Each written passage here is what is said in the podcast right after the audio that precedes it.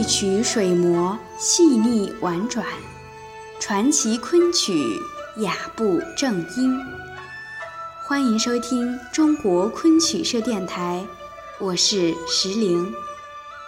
从今天开始，我与各位主播们将在推送昆曲的同时，于周六晚特别推出夜话节目，与您一道欣赏。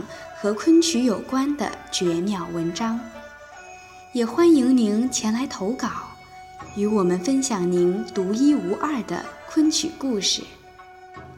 就让我们在曲声底蕴中，感受那说不尽的长长风雨路，悠悠昆曲情。今天，我要与您分享的是《石头寒月》赵淑梅。作者石小梅。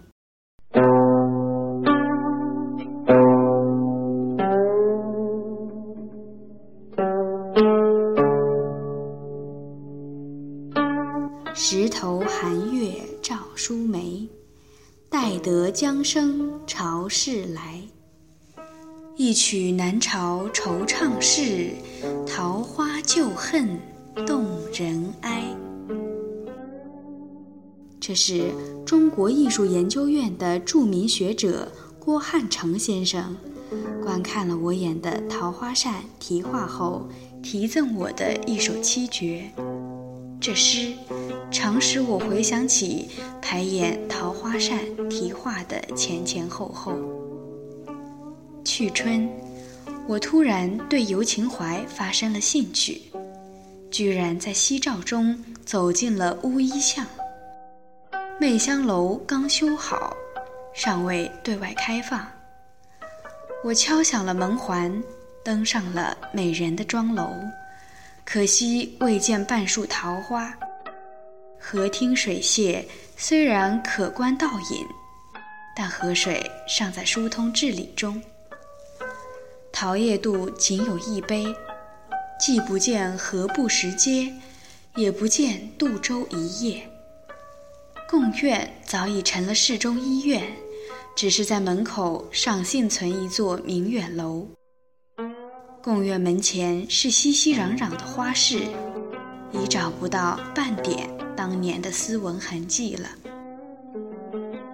但是，当夜游秦淮，万籁俱寂时，烟笼寒水，月笼沙的意境便出现了。时光仿佛随着人意。倒流了回去，寻遍，立东风见五天，那一去人难见。好花枝不照丽人眠。筝声笛韵，伴随着此曲隐隐约约飘过耳边，眼前恍恍惚惚闪现出这样的画面：李香君血溅诗扇。侯方域重访秦淮，人去楼空，唯有二度桃开，酷似定情之初，触景生情，笃善怀旧，勾起公子无限感慨，且将一腔悲愤化作诗篇倾泻画上。这，便是孔尚任所著《桃花扇》题画中的情景。我本不通诗文。也无怀古之癖，夜游秦淮，觅侯方域之踪迹，探李香君之乡巢，悟桃花扇之细情，完全是演员的职业所致。因为我欲再现《桃花扇》题画一折，《桃花扇》的改编本见得不少，可惜原著已绝响于舞台。我觉得金陵之美不可没有秦淮河。秦淮河之美，不可没有桃花扇。称侯李为秦淮双魂，并不过分。侯李的爱情故事，为石城、为秦淮增添了一层凝重的悲剧美。坐落在朝天宫明伦堂的省昆剧院，得天时地利之独厚，而且。至今仍栖身在《桃花扇》中所提到的郾城道院旧址上，于情于理于责，不可不演桃花扇，哪怕是原著中的译者也好。这就是我作为一个昆剧演员，蚩尤情怀、寻踪觅迹的初衷。据传字辈老先生讲，昆曲传下的折子戏不少于四百折，至少也抢救继承了一百五十折以上。我愿老中青三代近年来至少也抢救继承了一百五十折以上。可是说来也怪，被誉为南红北孔双峰之一的北孔桃花扇。竟没有在昆剧舞台上留下一折。我曾问过我的几位老师，沈传芷先生告诉我，不要说他本人一折不会，就是他父亲传字辈的大先生沈月泉，也没有见过演出此戏。已谢世的周传英先生，生前曾多次为之感到惋惜。振飞曲谱中收录了《牡丹亭》《长生殿》《金钗记》《琵琶记》等不少名著的折子或散曲，唯独不见有《桃花扇》一折一曲。六野曲谱虽然收录了纺翠、寄扇、题画三折，然而即使曲会清唱，也很少有人问津。我专门去请教南京大学的吴白桃教授。吴老说，《桃花扇》脱稿后，由当时北京著名的金斗班演出，一举成功。但乾隆之后情况大变，除后来有四喜一度上演的记录外，已成绝响，连曲谱也都失散了。造成《桃花扇》绝响的原因，可能与剧情触犯清王朝的忌讳有关。我仔细地阅读《桃花扇》之后，感到现存于六野曲谱上的三折戏，比起那些曲谱已失传的折子戏来，内容比较集中，人物少，名曲多，以抒情见长，这些都适合昆曲表演的特点。我想，六野曲谱之所以收录这三折，恐怕这些也是原因之一吧。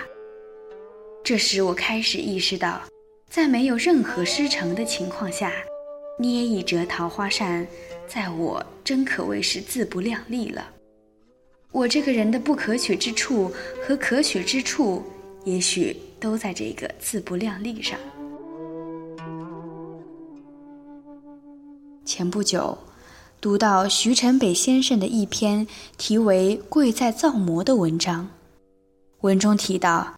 他看了我演的题画之后，原以为是一折谷子老戏，后来从吴白桃介绍我排题画的文章中，才知道我是自我作古。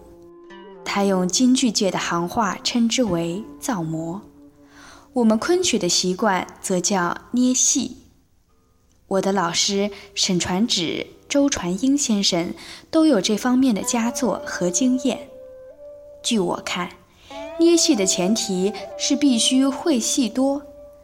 以生行为例，京声、至尾生、穷生，最好行行拿得起。好比一位厨师做菜，佐料齐备，方能烹调出符合顾客口味的菜肴来。二是剧种风格要把握好，也好比烧菜，究竟是川菜。淮扬菜还是广东菜，确定了风味，味道自然不同。三是布局要讲究，要合理，又好比烧菜，先冷盘后热炒再大菜，中间还要点缀两道甜羹之类的点心。哪道菜要上得快，哪道菜要上得从容，加之色彩的搭配。才能给人一种整体美的享受。我曾有幸得到沈传芷、周传英、于振飞三位艺术大师的传授，尤其是和传芷先生隔窗相望，做了五年邻居，近水楼台，受益尤多。看过我演的题画后，有人说戏中有《金钗记·见娘》中王石鹏的影子，有人说戏中有《还魂记·实话教化》中柳梦梅的影子，有人说戏中有《西楼记·错梦》中余叔叶的影子。我想，是否有这些人物的影子是次要的，而重要的是这些戏都曾在我捏戏的过程中被借鉴过。其实，我捏进题画中的远远不止上面提到的这些。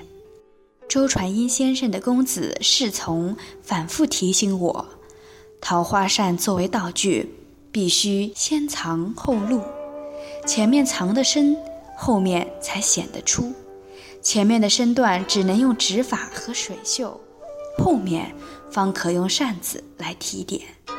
这样。既合戏情，又有变化。同窗王振来为我仔细地校正了曲谱，并建议最后一句“那人祖春烟”用翻高八度演唱。实践证明这一改很俏，为全剧的音乐打上了一个有力的句号。小时候，在语文课本中读到过《千人糕》。一块糕凝聚无数人的辛劳。我在捏题画的过程中，有这么一个体会：既有千人糕，就无独角戏。因为扮演桃花扇题画中的侯方域和西厢记游店中的张巩，今春我获得了中国戏剧第五届梅花奖。然而得奖并不是句号。艺术上的文章是做不完的。记得那次在戏剧家张庚同志家做客，当题画处在一片赞扬声中，我有点飘飘然的时候，张庚老师和夫人张伟导演却向我指出了这么一个问题：侯方域的下场不令人满意，似乎还可以推敲。张伟导演谈到侯的政治抱负破灭了，爱情生活又处于绝境，人物内心的极度悲哀是可想而知的。但用什么手法表现出来，并去感染观众，使结束成为豹尾呢？我带着这个问题回到了南京，陷入了沉思。艺术上又一次面临着山重水复的境地。我想到了郭汉成先生有一次给我的信中有这样一段话：某一个艺术目标达到了，欣喜的情绪很快过去，又产生了新的不足，甚至伴随着一些抑郁的心情。这种心情恰恰能推动前进，永无终结。一个真正的艺术家，他在一生的追求和创作过程中。要反复的、无数次的体验这种情绪。不久，我收到了中国艺术研究院谭志香老师的一封信，信中有一句话特别显眼的跳了出来：“悲哀到极点，便没有悲哀。”对呀，麻木。我高兴的跳了起来，这真是柳暗花明又一村了。但艺术苦在其中。乐也在其中。今春，我重游秦淮，先到齐芳阁品尝干丝，再去永和园吃一笼包饺，然后在明德堂廊下的小商店里买一盆精美的雨花石，兴冲冲地步上文德桥，举目四望，呀，一片仿明清的古建筑群呈现在眼前。我茫然了。去春，我为物系，因而着眼于一点一景、一踪一迹。情怀在我眼中是破碎的。而此刻，当我从戏情中解脱出来，从历史的幻觉中回到现实生活中来，我终于看到了这古朴雄伟的群体。然而，这两种情景在我眼中。都是美的。更多精彩内容，请关注中国昆曲社微信公众账号，输入“昆曲社”的全拼，就可以订阅有声有色、赏心悦目的大雅昆曲微刊了。感谢您的聆听，我们下期再见。